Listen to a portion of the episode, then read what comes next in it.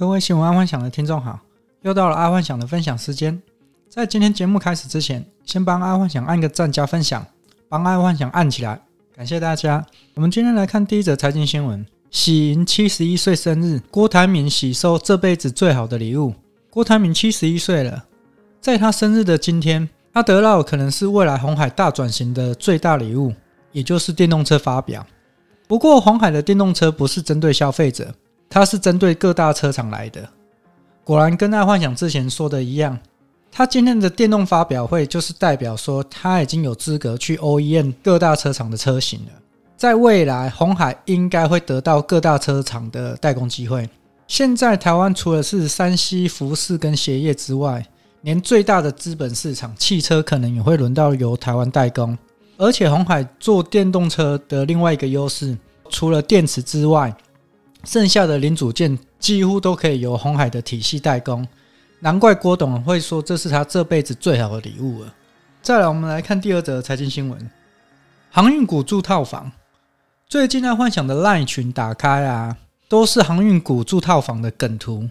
但早在九月八号的爱幻想 Podcast 就有聊到，那时候的 BDI 波罗的海指数啊一直在往下掉，光看那个指数往下掉就知道可能会有股票下跌。不知道听众是否有躲开这一波航运股的下跌？好，再来是娱乐新闻，悲剧在 B 出病，蹦恰恰脸书突然发重大预告，扬言全公开。本来对于蹦恰恰这个老新闻，爱幻想并没有多大兴趣分享，是今天看到一个蹦恰恰的一个梗，觉得可以跟听众分享一下。在这个新闻当中，蹦恰恰全部的欠债金额是二点二亿，但他一年年本带利要还十三点二亿。针对这个新闻的真实性，爱幻想是保持怀疑的态度。但我们先假设这个新闻假设是真的，如果要解套，其实还蛮简单的，因为在台湾放重力是非法，只要蹦恰恰去收集好他被收重力的证据，基本上蹦恰恰就可以立于不败之地了。而第二个方法去解决债务的问题，就是去跟那些债主画 ParaCan，这三点二亿的债务喊到四成，应该是蛮有机会的。毕竟全部的债务也才二点二亿，所以爱幻想真的不知道为何蹦恰恰会走到这一步。因为除了上述爱幻想分享的这两种方法，还有蛮多方法可以解决的。就是说，他真实的债务才二点二亿，他根本不需要还到那么多。当然，蹦恰恰他选择了一个也是蛮安全的做法了，就是开直播去证明说他这个人不会落跑，不会跑掉，然后他会去去面对这样。但说真的，这样是没办法去解决问题的。好，再来是第二则娱乐新闻。这个第二则娱乐新闻早在两三天前就应该分享，但是这两天爱幻想真的太忙了，所以一直没有时间去更新我的 Podcast。那第二则娱乐新闻就是 YouTube 小玉换脸，A 片名单曝光，受害者上百人，小玉可能会赔钱赔到死。这几天小玉这个新闻应该是轰动整个 YouTube 圈了。知名的 YouTuber 小玉啊，他利用 Telegram 设立频道，贩卖知名明星跟网红的 AV 影片。但这里面的 AV 影片其实都是用 AI 合成的。大约在两年多前，有一种技术叫 Deepfake，这个只要截取一个人的脸部动态，就能复制人脸到任何影片当中。这个在当时，爱幻想就有跟朋友说，这肯定一定会用到政治犯罪或恶意栽赃。结果小玉这位 YouTuber 很厉害。用了不会被追查的 Telegram 系统，再利用网民对于艺人性幻想，然后用 Deepfake 去复制 AV 影片，这个真的是蛮高明的零成本操作手法。所以听众可以仔细去看一下这整个操作手法，因为毕竟他这样子操作手法是零成本。然后想想看，用设立 Telegram 的频道不用钱，而且不会有被抓的问题。然后再来就是。他利用 Deepfake 这个 AI 系统，然后去做一个假的 AV 影片，也是零成本哦。当然，他最终就是跟诈骗一样嘛，最终就是会被抓的成本。但是他在做这两件事情的时候是零成本。如果要恶意栽赃政治上的人物啊，还是政治上的人，他只要做一些影片放上去，然后收钱哦，这也是零成本。但是我相信一定会有人这样做哦，就是一些叫黑客的人一定会这样子做。而且针对 YouTube 小玉这个问题啊，为什么很多人都没有举报？是因为这一种东西都是假的，所以很多受害者就息事宁人嘛。才经过了那么久，小玉的事件才曝光。不然，像韩国的 N 号房来说，他们那边有很多真的被性侵的受害者，很快那个 N 号房就会曝光了，因为太多人来举报他了嘛。但是小玉这个顶多就是盗用肖像权的问题而已。我们再拉回到小玉用的这个 Telegram 系统。这个 Telegram 系统，爱幻想在我的频道分享过好几次了。这个的会用 Telegram 的系统是蛮多灰色地带人在用的，但真的没想到台湾第一起 Telegram 的案件是 YouTuber 小玉，这真的让爱幻想蛮讶异的。毕竟小玉她是在前几年超级爆红的一个 YouTuber，她曾经一个月啊可能获利到三四百万都有，然后今天会轮到这个下场，让人蛮意外的。哎、啊、虽然这是快钱啊，但是快钱通常不会有好下场。再来是国际新闻：冰糖葫芦席卷抖音，观看量逼近七亿。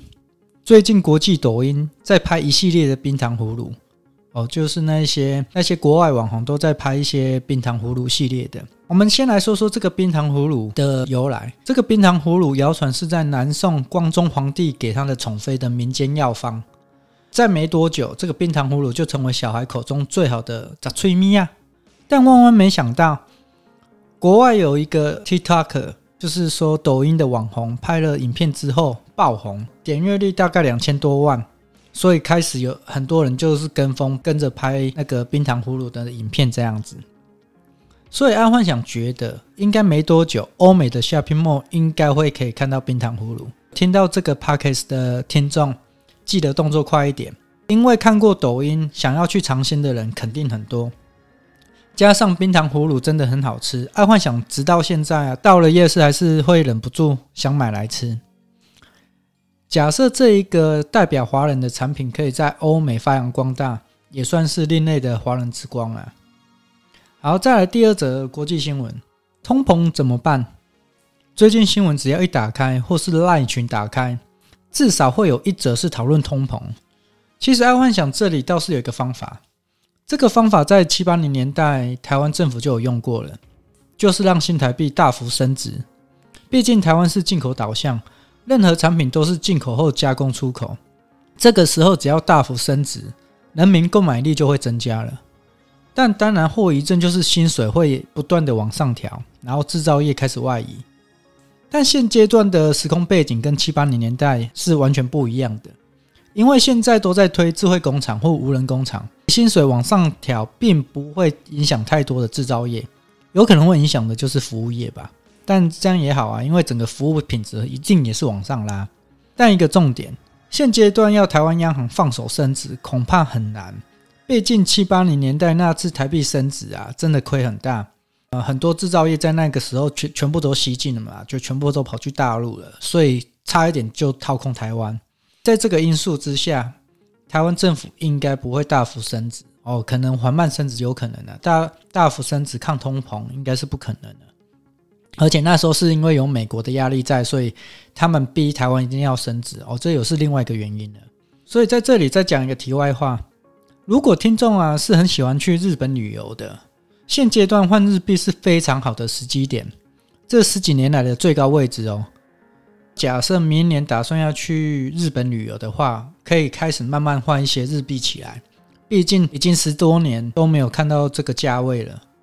好，再来是最后的科技新闻：脸书未来不再叫脸书了，可能最快下周就会揭晓脸书的新名字。今年的脸书的动作真的很大。